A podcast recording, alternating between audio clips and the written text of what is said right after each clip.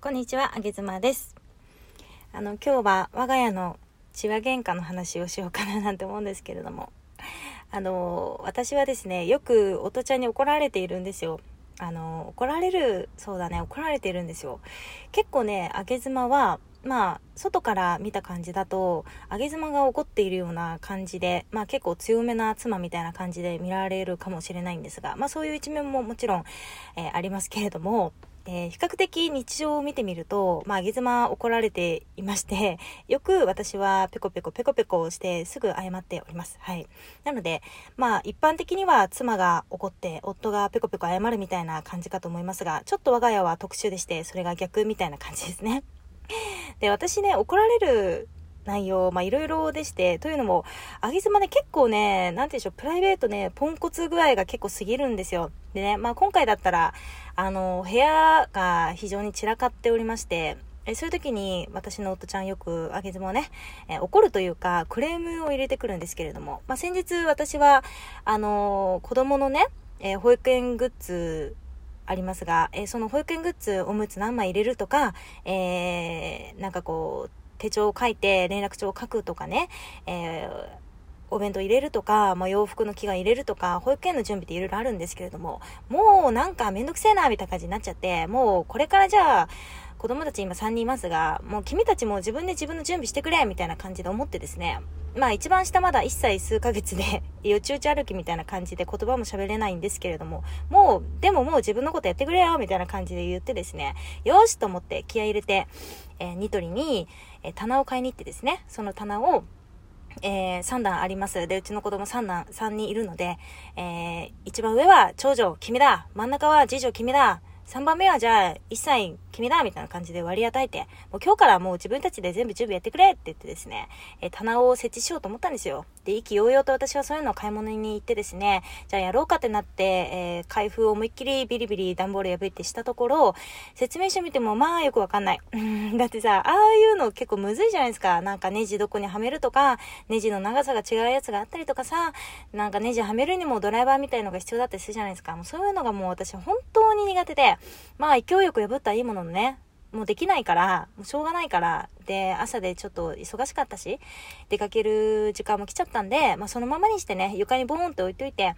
あの、段ボールも巻き散らした状態で置いといて、まあ夜に帰ってきた時にやろうかなと思って出かけて行ったわけですよ。したらね、まあ家に、家で仕事をしていたおとちゃんが、私が帰ってきたらプンスが怒っておりまして、もうなんでこんないつもやりっぱなしにするの？みたいな。もうきもう邪魔だしさ、汚いじゃん、この段ボール散らかして、みたいな感じで怒ってまして。まあ、うーん、どういう状態かというと、まあ、リビングの床にね、大きな棚がボーンと広げてあって、ネジとかもボンと広げてあって、段ボールももう、あの、めちゃくちゃに、えー、切り刻まれ、ボンとあったわけですよ。けどね、あの、私的には、家には、まあ仕事をしている夫ちゃん一人で、しかも書斎に引きこもりですから、基本的にリビングには来ないわけですよ。で、そこのリビングに何が置いてあろうが、あ結局、あなたは夜まで見ないじゃないと。邪魔だ邪魔だと言いつつ、別に子供じゃないんですね。避けて歩けばいいじゃないっていう話で、うん。で、なんなら、夕方に組み立てるのは私なんだから、もうどうしようもできないじゃないと、時間も来ちゃったしね、みたいな感じで言ったら、あいやいや、でも邪魔なものは邪魔だよと。でも出かけるんだったらどっかにまとめて置いておけばいいじゃないみたいな感じで、あの、正論を振りかざしていきましたんでね。えー、ちょっと私もちょっとムカッときちゃって。うーん、え、なんならさ、当日のスケジュールなんで私が、私の中で決めてることで、えー、子供を出かけて、あ子供遊びに連れてってのも私なわけで、で、私が棚をどうこうしようが別に勝手じゃないと。あの、別に、あなたに迷惑をかけていないと思いますよ、みたいな感じで言ったんですよ。そしたらさ、夫ちゃんもさ、あの、いや、今回はこういう風に邪魔、邪魔だったけど、今日だけじゃないんだよ。あの、君はね、いつもそうなんだよ。だってあの時も、あれがあそこにあって、みたいなことを、ずらずらずら言い出したんで、私もなんか、あ、芋づる来たなって言ってさ、あの、うちではね、芋づるって言ってるんですよ。こうやって過去の話を持ち出す行為を芋づるって言ってるんですけど、あ、あ、芋づるまたしたな、1芋づるやったぞ、今、1、1芋づるやったな、あみたいな感じで喧嘩になっちゃってですね。まあ、とか言い合いながら、結局、結局私は棚を組み立てることはできないんで、あの、夫が棚を組み立てて、えー、許すっていうことに落ち着きましてですね。無事に棚は組み立てて、すっきりとさせてくれました。うん。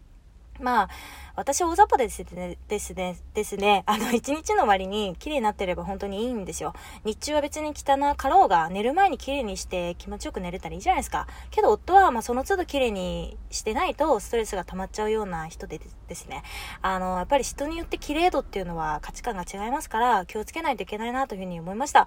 うーん、けどなんかよく考えてみたら、なんで夫が組み立てて、で、私に許してもらおうみたいな、その構図になったのかちょっとわかりませんけれども、でもまあ、それでよかったのかなというふうに思います。あの、しっかり私もちゃんとお礼を伝えましたよ。もう本当に最高だね、君はと。もうすっごいスピーディーに組み立ててくれて、本当に君は最高だねっていうことでね、ちゃんとご機嫌をとって、その日はお休みをいたしました。皆さんは、えー、仲良くしてくださいね。今日は、しょうもない話、すいませんでした。あげずまでした。バイバイ。